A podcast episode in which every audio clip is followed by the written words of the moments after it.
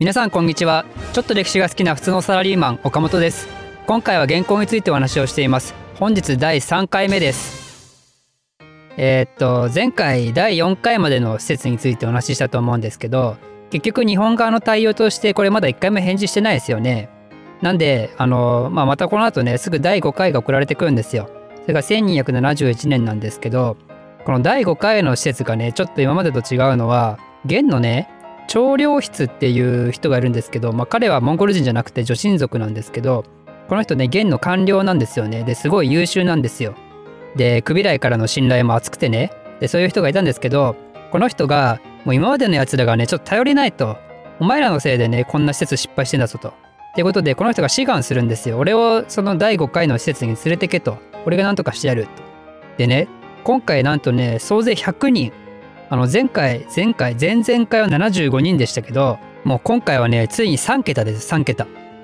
しかもねそれに加えてこの日本にさらにプレッシャーをかけるために高麗のね日本に近いところのその海の近くにねあの今で言うとプサンの近くなんですけどあのプサンってほら福岡とプサンってなんかフェリー結んでるじゃないですか。あの九州に住んでないんで知らないですけど確かありましたよね。ってことなんでやっぱ近いんですよ日本に。でそんなところにね軍をね集結させるんですよ。だから海の向こう側からねもう睨みを引かせてるわけですね。でこの調量室博多湾に最初着くんですけどここで面白いのがですねこの時日本に行った南宋の人たちとあと三別師匠っていう、まあ、高麗人なんですけど高麗人だけど高麗に歯向かってるやつはね、まあ、言ってしまえばこの南宋と三別師匠って元の敵なんですよね。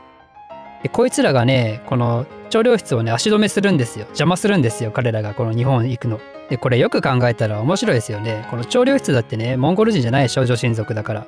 だけど元のねモンゴル帝国の代表として来てでそこで日本に対してこう来てるのにそこを邪魔するのが南宋の中国人とであと高麗人っていうねもうわけわかんないですよね。そんなことがあの博多で起きてたと。でまあこの長領室もねやっぱ優秀だからねそんな邪魔なんか食らったって俺は止めらんねえぜっつってあの行くわけですよで太宰府に到着するんですけどで太宰府に到着したけど太宰府の人たちがちょっとこれ以上東はもう無理っていうわけですよね。なんでもうそこでね調領室もまあしょうがないかってなってそこでまた国書を渡すんですよ。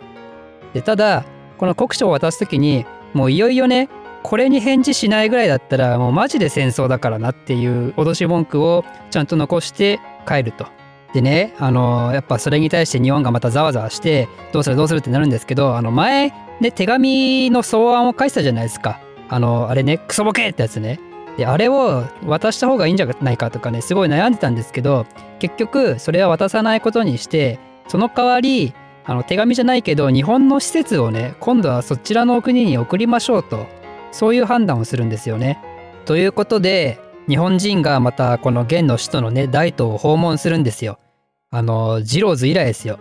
この第5回の1271年のその翌年だから1272年にこの日本人が行くと。でただ今回はあのジローズの時みたいにね「おー!」ってならないんですよ。よく来たなーってならないんですよ。あのこの元の人たちもねこいつら施設として来たけど実際はあれだろ？うっつってあのこちらのね軍の様子を見てねそれで日本にまた報告するんだろうとかねそういうことを思ってるわけですよ。だからもう完全にスパイ扱いですよね。まあスパイスパイっていうか完全に敵国から来てるっていう認識ですけどまあそういうこともあってこの日本人の施設をね首来に合わせないんですよ。だから何したんでしょうねこの人たちね。結局何の収穫もないまま多分日本にそのまま帰ったんですよね。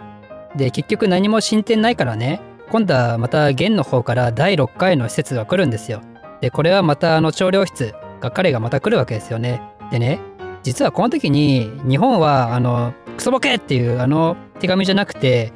いやちょっとさ、一緒に仲良くしましょうやっていう、そういう返事の手紙をね、渡すつもりだったっていう風にも言われてるんですよ。だけど実際にはそんな手紙っていうのは全くこの調量室たち、難しいですねこれ調量室 調量室には渡されてなくてでなぜかっていうとあのね南宋の人たち 彼らがねまた妨害するんですよこれを。まあなんでそんなことするかっていうとこの南宋であの元とこの時すでにバチバチやってるんですよ。で南宋の人たちからしたらもしこの元と日本が手を組んでこう挟み撃ちしてくるとすごい困るわけですよね。だからあの元とそこが同盟を組まれないように必死に抵抗するんですけど、まあ、元は全然そんな日本と仲良くして南宋をぶっ潰そうっていうそういうとこまで思ってたかどうかちょっとよくわかんないですけど、まあ、そういうところもあってこの2つの国がこう交流するのを妨害してたと。なんかもうこれこれ想像するとやっぱ面白いですよね。だってモンゴルと日本のことだから関係ないのにこう毎回しゃしゃり出てくるっていうなんかカバディカバディみたいなそんな感じなんでてかまあやっぱ面白いですよね。こんなん知らなかったですもんね。原稿直前にこんなことが起きてたってね。でまあそうやって調量室もねこうやって南宋に妨害されちゃったんで結局手紙をもらえなかったわけですよ。この第6回でも。でねそれでもうこのクビライもいよいよ我慢の限界が来るわけですよ。あのさーって。あのさーチンさチン黄金欲しいんだけどみたいな。何してんのってあの本当にここで怒っちゃってもういよいよねじゃあ日本にもう攻め込もうっていう計画を立てるんですよでもねそれを止めたのがあの調量室なんですよねこの調量室がね結局第5回と第6回と、まあ、通算大体1年ぐらい日本にいて、ね、言うわけですよこのクビライに。恐れながら申し上げますみたいな感じで。あの日本に1年ぐらいいたけどあの彼らって本当に野蛮でマジで礼儀もないんですよってでしかもそもそも日本って見渡す限り山しかないとこんなところを攻めても人は住めないし田畑も耕せないしそもそも黄金なんかないかもしれないっていう話をするんですよねだから陛下お考えくださいみたいなそういう進言をするわけですよこのクビライに。で今までのクビライのこの性格からするとそんなこと言われたらすごい逆にプチンって怒りそうな気するんですけど、まあ、やっぱねこの調量室のことをきっと気に入ってたんでしょうね。もうその意見を聞いて「ほーん」ってなって「そうなんだ」ってなって一回収まるんですよ。あれ？なんかこのままだったら原稿怒りそうにないですけどなんで怒ったんでしょうね？っていうところはまた次回以降お話ししたいと思います。このチャンネルを少しでも面白い、ためになると思っていただいた方は、いいねとチャンネル登録のほどよろしくお願いいたします。ではまた